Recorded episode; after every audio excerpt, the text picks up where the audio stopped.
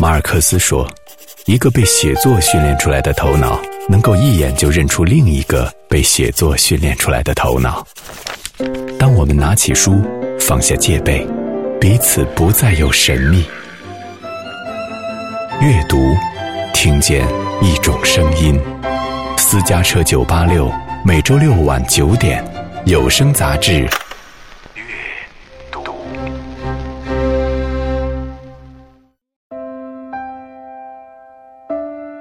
换了庆山的名字，可我还是喜欢叫他安妮宝贝。时间这样的快，快的抓不住记忆的线头。但真如你所说，幸好有无常，幸好我们一直在变化。阅读散文集《月同渡河》，庆山著。如果一本书能让你安静下来，那么，请将它读完。在时间里，慢慢的成为一个单纯的人。欢迎各位收听本期的阅读，我是小轩。在这一期节目里，要跟大家推荐的是庆山最新的一本散文集，叫《月同渡河》。书的封二上是一个细方框，像用来粘二寸照片的。可上面什么也没有，没有安妮宝贝的近照，哪怕是一幅插图也好。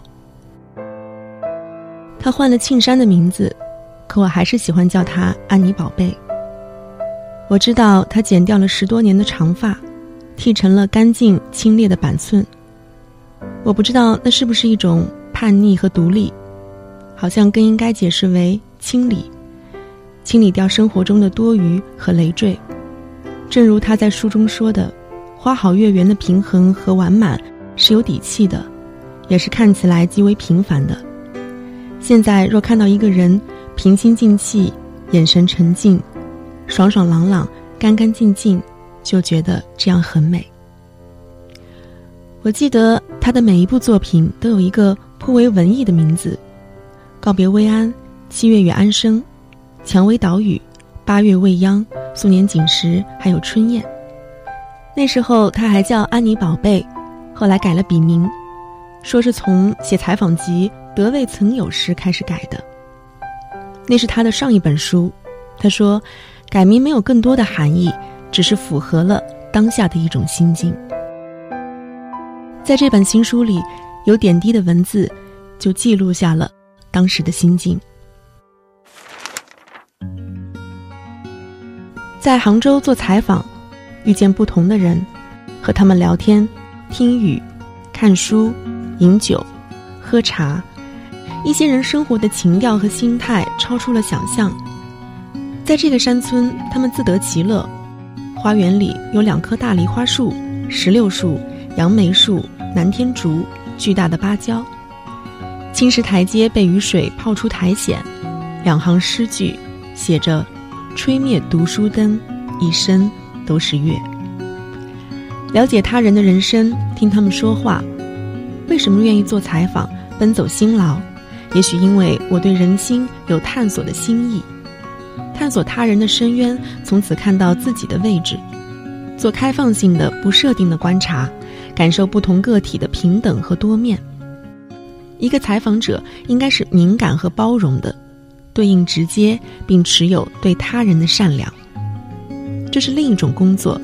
进入陌生人的世界，和他们共处，在持续数月的项目里，会说很多话，会有很多的交流，将会频繁的饱足的使用语言和文字，并以此穿透这些工具。这个过程最终训练的，应是一种单纯。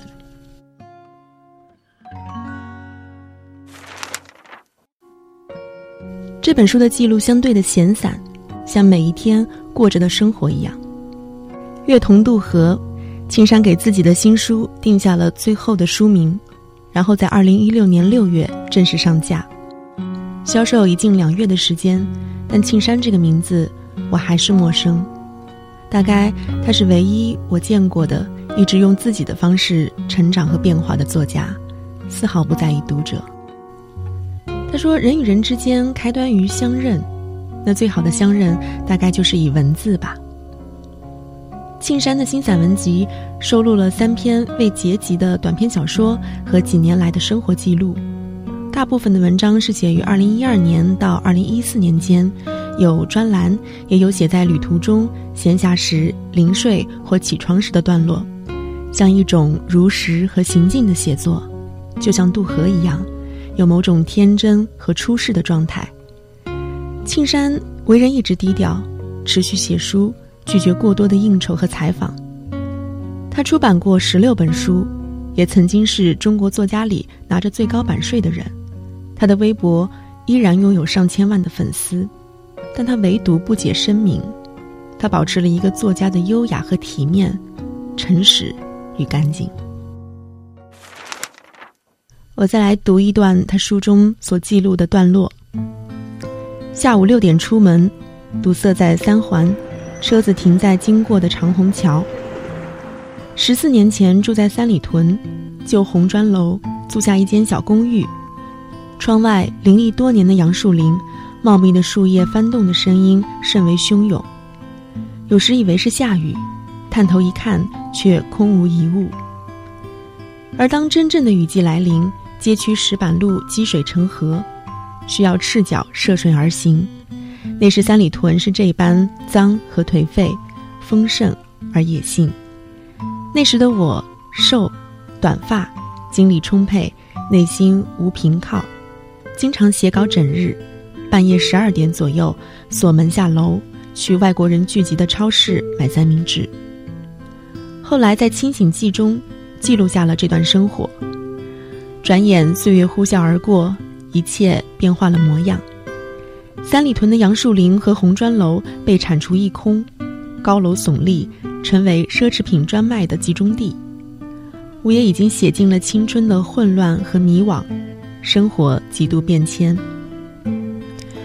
两千零五年夏天，从西藏初次旅行回来之后，住进了新的公寓，深居简出，从早到黑的写作，养两只猫，在厨房做饭。疲倦时下楼散步、看电影，去超市购买食物和猫粮。写作把肉身点燃成一盏幽微燃烧的灯。失眠时坐在窗台边，眺望城市梦魇般的深沉夜色。凌晨的天空颜色从暗蓝、深蓝到淡蓝，转眼微微发紫，杂糅着暗红。天色变幻。充满了需要小心分辨的真理般的存在感，微小、边缘、封闭、无人，最终结束持续一两年之久的小说《莲花》完成之后，单身生活告终，女儿出生。时间这样快，这样的快，快的抓不住记忆的线头，但真如你所说，幸好有无常，幸好我们一直在变。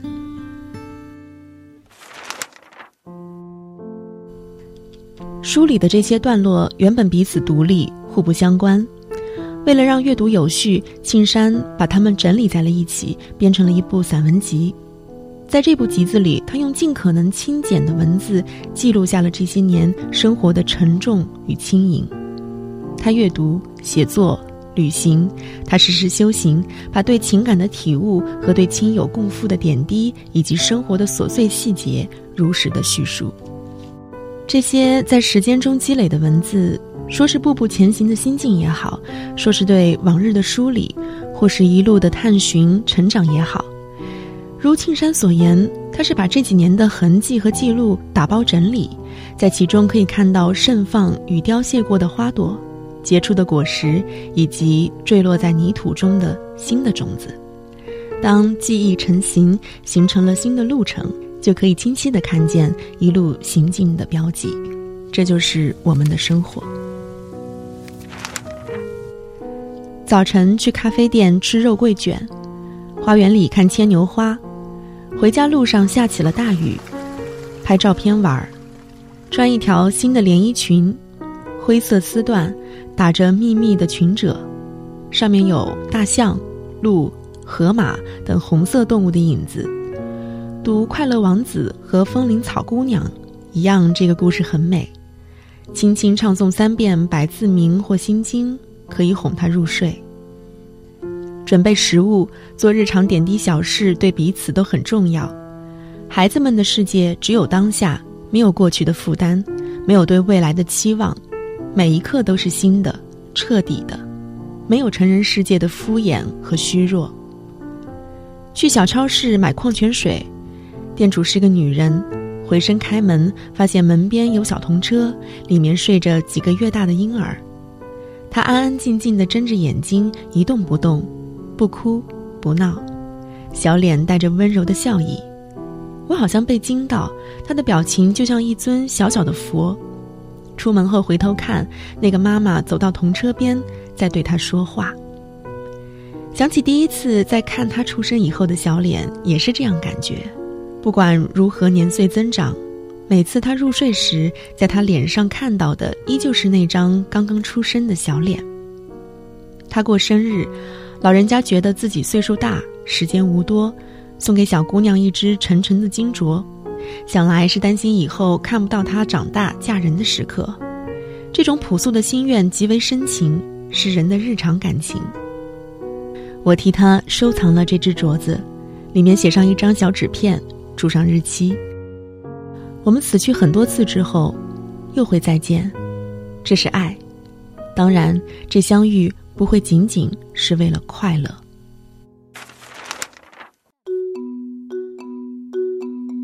这是一次非常私人的告白，或者是自问与自答。它不像采访集“德未曾有理”的那种对话。这次庆山写下了自己对于事物、对于人生的感受和理解，就由着自己的生活、爱好和思绪，决定着写作的去向。有时是一闪而过的念头，有时就是看花、喝茶，并肩坐着说些絮絮叨叨、温柔而轻声的话。在午后读书，累的时候小睡。他说：“人生没有什么迫切的急事，很迫切的事，我们一定已经做完了。”索性就是这些生活的片段吧。我觉得他每一篇都非常的丰满。暂且略过小说。因为我没有办法在三十分钟内将它读完整，嗯，下面要读到的这一篇是他在一百二十三页写的一篇叫做《菩提树》的小文。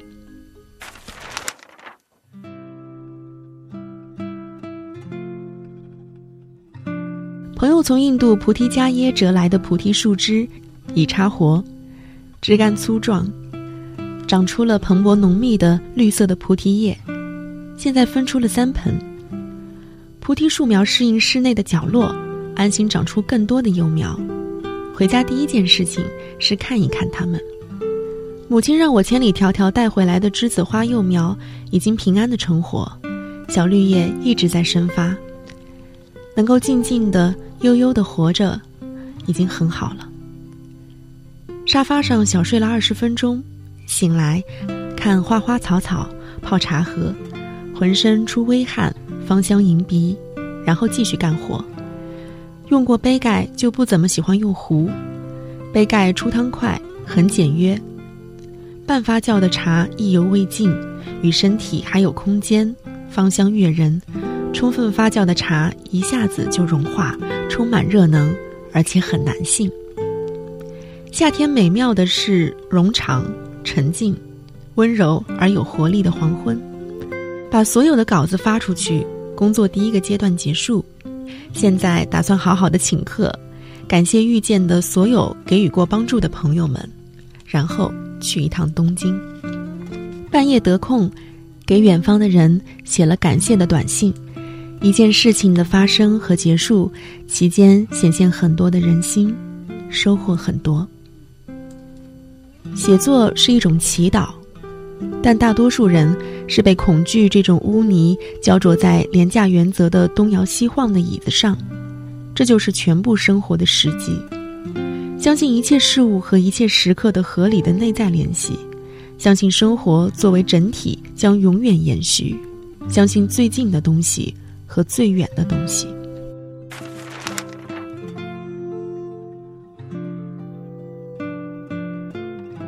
其实，在两千年后，庆山就离开了网络。他向来不是一个喧嚣的人，他在自序里说，曾经有两三年的时间，他时常出发去远地，置身城市的边缘，在一个隐藏的、独特的生存状态里，获得了一条走向内心的写作路径。所以书里很多围绕着内心、远离现实的思考与独白，那是一个落后于时代的人在对你说的话。没有科技感的闹腾，没有丢失信息的恐慌，拒绝一切世俗的价值观念，再也不勉强自己说那些似是而非的话。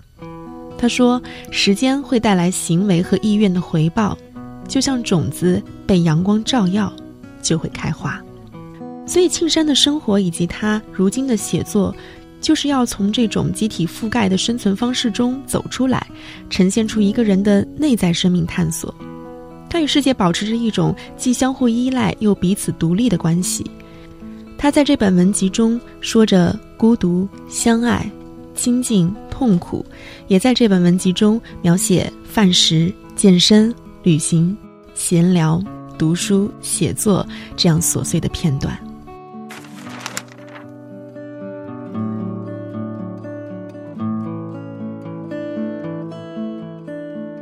仔细想来。我是个晚熟的人，在三十三岁的时候，心还是二十岁的模样，很混沌。三十五岁，大概是从写《春燕》开始，心逐渐的同步。这一生若有什么可取之处，大概有三点：一，没有刻意的操作和运营、计划和图谋，一切都是顺其自然，发乎天然；第二，算是有信念。第三，即便内外的优缺点对半，接受自己，不枉断好或不好。如果不是无知，我无法完成一些事情。要爱自己的某种无知，它脆弱而珍贵。真正的生活好像依然没有开始，开始有它决定的时间。曾经有人说，每次习惯性的买一本你的书放在书架上，但不一定会看。明白这种感受。对一些喜欢过的作家，看过打开心扉的一本书，其他的也未必再读，但看见新书还是会习惯性的买来放在书架上，这是一种感情。一次在南方坐渡轮去一座海岛，微雨风寒，马达轰鸣，人声喧杂，想起杜拉斯的小说《情人》当中的片段，这是一本老年才能够写出的小说。时间久了再看，深意层层凸显。男女情欲是送给彼此最美的礼物，在他的表述中有沉着的悲哀，却无虚弱的情绪。其实我只读过杜拉斯的这一本书，其他都没看过。读一本挪威作家的书，感受其充满北欧的凛冽与寂静氛围的文字。相比中国人热衷热闹而混乱的倾向，他们的社会仿佛已进入了冷寂的高级状态，如同北欧电影经常出现的广袤空旷的空间、孤行的人物。华人电影则在强烈的情节、怪异的人物、夸张的情绪和虚假的表演当中，如此重口味，只能说明人的知觉相当的麻木。读爱尔兰作家吉根的《南极》。喜欢爱在高高的草丛这一篇，它的胜出在于细节，疏离而旁观的叙述角度，无用的素材如薄雾弥漫，重要的核心却如闪电稍纵即逝。这也是欧洲作家喜欢的方式，把小说作为高级的手工艺把玩。麦克尤恩也是其中的一位，绝佳的叙述是克制而准确的。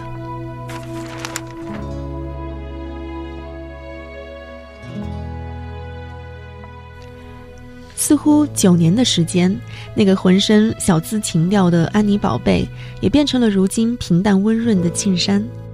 九年的时间，她保持阅读、学习、自省。作为母亲，眼见新生命的成长，也经历失去亲人的离别。九年的时间，她很少独自旅行，开始回归家庭，将时间留给所爱的人。他坚持每天五公里的行走，也在微博和微信上留下文字，内容却是在喧嚣的网络世界里独立存在。九年的时间，距离他的上一本散文集《素食几年》的出版，已经过去了九年的时间。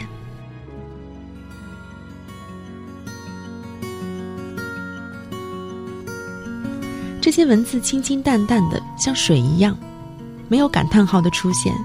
现在的句号使用也趋于正常，偶尔才会密集一些。可以看出一些已有的风格和一些新的变化在这本文集当中，因为更多的是在写自己，所以看起来像极了他自己。他觉得当下这个社会，人们把美和优雅的体会定义为矫揉和造作，这是错误的；把敏感细微的心绪和内心感受贬为无病呻吟，这也是错误的。不是只有流于大众的单一和无个性，才能让人活得安心；也不是所有趋同的价值才让人变得如常。这些论断都形同于精神贫乏的暴力。他希望有一些如实的写作，就像四季之于自然一样。这种变与不变的感受，或许就是庆山的文字能够长期吸引我们的道理。就像他在随笔集《棉空》的序中所写的那样，表达和阅读可以触摸到深处的自己，并相互发生连接和印证。这种印证有时在我与我之间，有时在我与你之间，这是美好的相遇。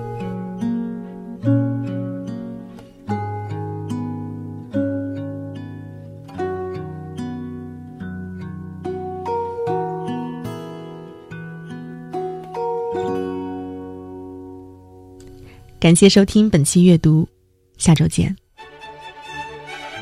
小说实际上是一个挺自言自语的一个状态。写作就是一个人对世界的理解，而不应该是一个人被世界绑架。写作的目的不怕世俗，最重要看你能不能写出好作品来。非常大的情节跟波折的推动，都是在生活的小细节里面。脏话也是人话的一种，假话才不是人话。我其实挺感谢最后我自己选择了文学啊，我觉得我就说，确实阅读拯救了。人能够做的事情呢，永远是有限的。什么是无限的？就是心思。我觉得明白自己不做什么，比明白自己做什么。更重要又更难。私家车九八六阅读，每周六晚九点，有声杂志。